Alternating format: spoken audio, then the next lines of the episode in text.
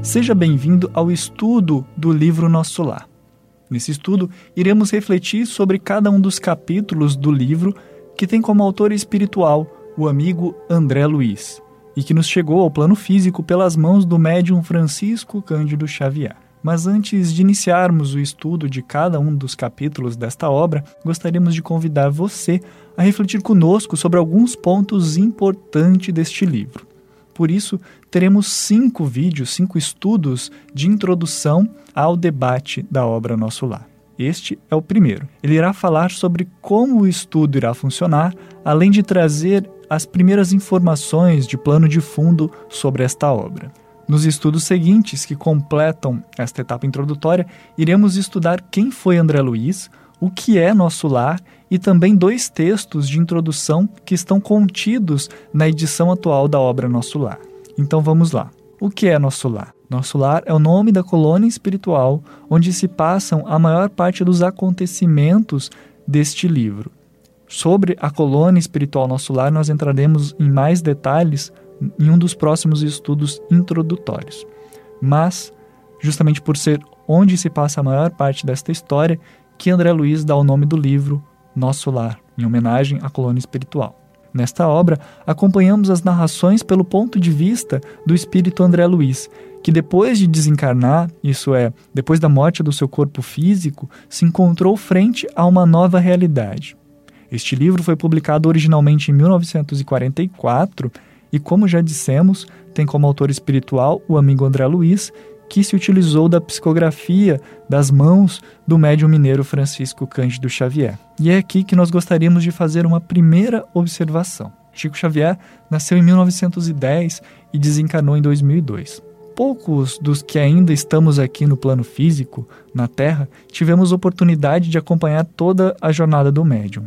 Sabemos que ele foi muito questionado principalmente pelos amigos que não tinham o conhecimento da doutrina espírita, amigos sem uma fé específica ou então membros de uma religião outra que não o espiritismo.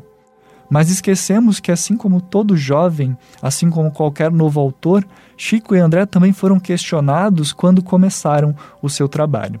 Chico publicou mais de 400 obras e seu trabalho é muito valorizado e respeitado até os dias de hoje. Porém, nem sempre foi assim. Nosso Lar foi apenas o 18º livro publicado pelas mãos de Chico Xavier. Foi um dos primeiros romances e o primeiro pela autoria de André Luiz.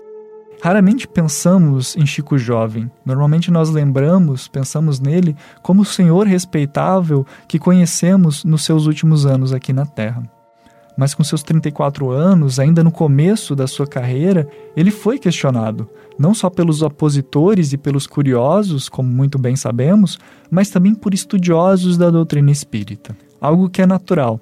Kardec e a doutrina nos incentivam a termos um olhar crítico, a questionarmos e entendermos antes de aceitarmos e de acreditarmos. Por isso, é importante citar que muitos amigos que não estudaram a fundo a obra Nosso Lar vieram a público questionar a validade e o valor deste livro. E de fato, sem estudarmos, fica difícil compreender todos os detalhes presentes na obra de André Luiz. Nós temos uma tendência milenar ao misticismo que, sem estudos básicos, podem nos levar a cair em armadilhas do personalismo. E além disso, sem lermos, por exemplo, obras como Mecanismos da Mediunidade e Evolução em Dois Mundos, podemos também ter a impressão de que a obra Nosso Lar não tem base científica. Mas a verdade é que a obra Nosso Lar é tão rica em possibilidades de interpretação e também em conteúdo que acreditar que estudamos e compreendemos todo o seu conteúdo em uma única leitura, sem um debate, sem um estudo mais aprofundado, seria um grande erro.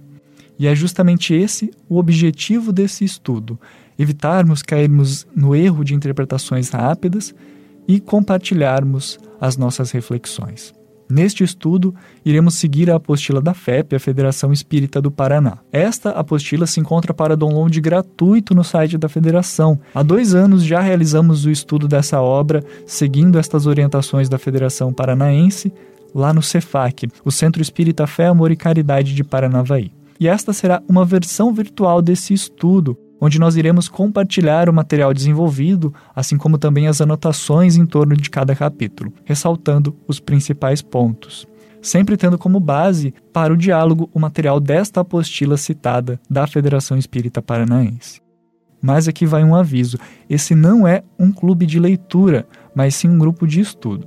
Por isso, convido o amigo ouvinte a, antes de vir assistir, ouvir o áudio ou o vídeo de comentários de cada capítulo, que leia o capítulo em questão, o capítulo que vai ser comentado em cada um dos estudos, pois não faremos uma leitura na íntegra do mesmo, apenas dos pontos que nos chamaram mais atenção, e pode ser que os pontos que nos chamem mais atenção não sejam os mesmos pontos que chamem a atenção do amigo ouvinte. Então faça a leitura na íntegra para não correr o risco de perder conhecimentos valiosos. Desde já, convido você a participar compartilhando suas interpretações, suas percepções. Lembrando, sempre de maneira saudável, sem buscar atritos, buscando, na verdade, o esclarecimento individual, pois o nosso objetivo aqui não é doutrinar, mas sim estudar em conjunto, compartilhando informações e reflexões que venham a contribuir para a reforma íntima e a melhora de cada um de nós. Muito obrigado por nos ouvir até aqui, um abraço fraterno e até o próximo estudo. Até lá, tchau, tchau.